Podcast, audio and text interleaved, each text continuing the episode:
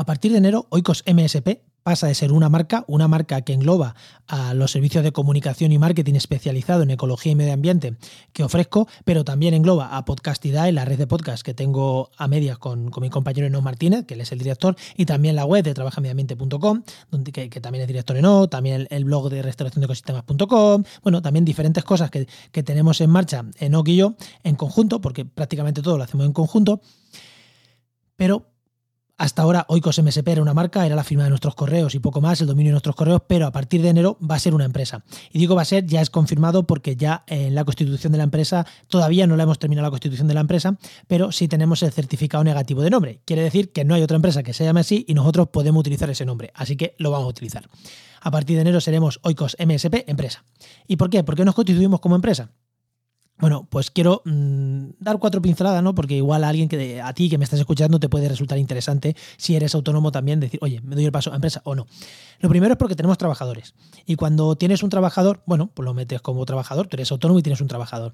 Pero es que ahora a final de año ya tenemos dos trabajadores y casi deberíamos de tener tres. No a jornada completa, sí, a jornadas parciales, pero hacen cosas muy diferentes y nosotros queríamos tener trabajadores. Preferimos tener trabajadores a tener freelance contratados, ¿no? Que te haga una factura y ya está. Entonces llega un punto en el que cuando tienes dos, tres, cuatro trabajadores, no desde nuestro punto de vista no tiene sentido ser un autónomo, porque eso realmente ya es una empresa, ¿no? Porque son trabajadores, no es que sean trabajadores que yo tengo un bar y vienen a ayudarme a servir copas y tal, no, no, es que son trabajadores que son pieza clave. Por ejemplo, Paula nos redacta muchos contenidos, que es una de nuestras trabajadoras, nos redacta muchos contenidos, gestiona mucha parte de la red de podcast es un trabajador que, tiene su labor dentro del equipo, no, es fácilmente sustituible. Ah, eh, también tenemos a Silvana, que hace temas de notas de prensa y redacción con medios. Ahora vamos a contratar también a otra chica más especializada en marketing. En redacción de contenidos, a Bea, que ya, os, la, presentaré porque también es doctora y también ya os la presentaré.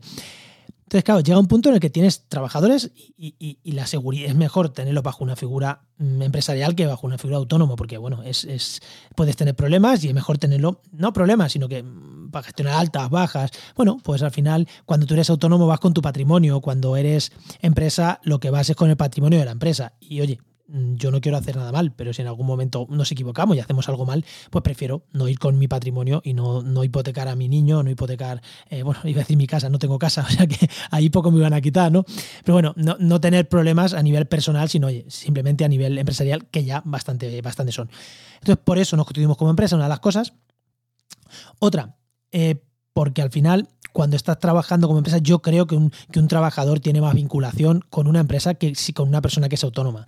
Yo creo que cuando alguien está en una empresa, es más fácil que genere vinculación con esa empresa más que, oye, yo trabajo para esta persona, pero yo aquí no. Y no, yo aquí no, no soy nada, es simplemente esta persona que es el, que es el autónomo.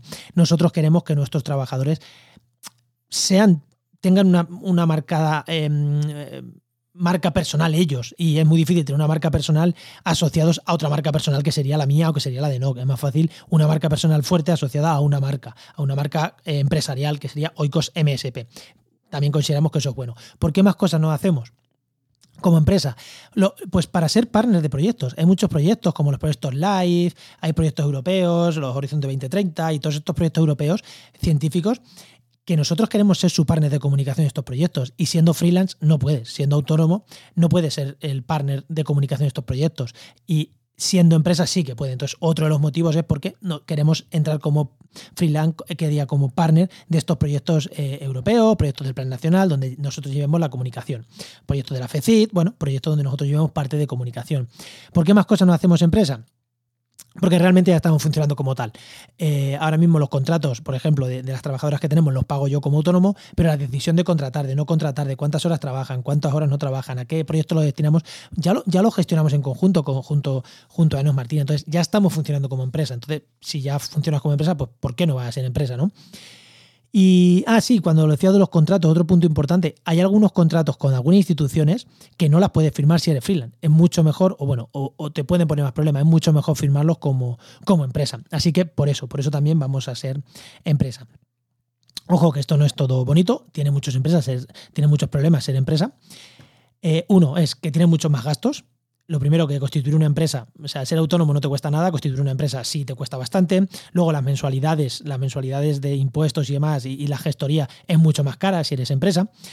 También hay que llevar una contabilidad mucho mejor. Esto ya hay que llevar una contabilidad mucho más legal. A ver, no que antes no la tuvieras que llevar, pero al ser autónomo, bueno, no, no, no te inspeccionan tanto como una empresa que sí que tiene que llevar todo, todo perfecto, ¿no? Y bueno, hay mucha gente también que se hace empresa porque los beneficios fiscales ya son muy altos. Entonces, al ser empresa, como que te sale rentable, ¿no? Dicen que a partir de los 35.000, 40.000 euros te sale rentable ser empresa más que ser trabajador autónomo. Este no es nuestro caso, nosotros todavía nos movemos en, niveles salariales y, lo que cobramos que están por debajo de eso. Pero bueno, eh, sí que es sí que es algo que mucha gente se constituyó como empresa por, por esto, que no es nuestro caso realmente. En nuestro caso todavía no estábamos en esos, en esos niveles de, de de ganancias netas para, dar el paso a empresa con eso, por, ese, por ese motivo. Y bueno, y por todo esto es por lo que creo que nos constituimos como empresa. No sé si nos hemos dejado algo más, si me he dejado algo más en el tintero que, tú quieras saber. Pregúntame. Yo todos estos días te voy a ir contando los trámites que está dando para constituir mi empresa y tal. Y, y seguro que hay cosas que, bueno, yo no cuento y a lo mejor a ti que me estás escuchando y que en un futuro te quieras constituir como empresa o que te has constituido como empresa o tal, pues me, puedes preguntar, oye, ¿cómo lo has hecho? Oye, yo lo hice así. Estoy abierto, estoy abierto a todo lo que quieras. Si quieres hablar conmigo, ya sabes que estoy en todas las redes. Estoy en Twitter, principalmente en Twitter y LinkedIn son las que yo más uso, aunque también paso por Instagram. Y en mi web, eh, jmarenas.com barra contacto, ahí también podéis contactar conmigo. Que por cierto, he cambiado la web, la he simplificado mucho, pero eso os lo cuento otro día. Y nada, si queréis seguirme en el podcast, si no me conocéis, eh, podéis buscar soy Juan María Arenas y podéis buscar Diario de un ecólogo. Aunque igual le cambio el nombre, porque de ecología hoy he hablado bastante poco. Bueno, sí, que la empresa que estamos montando es especializada en comunicación y marketing, especializada en ecología y medio ambiente. Así que sí, sí habla de ecología y si yo no fuera ecólogo, no tendría una empresa concretamente de esto. Nos vemos en internet.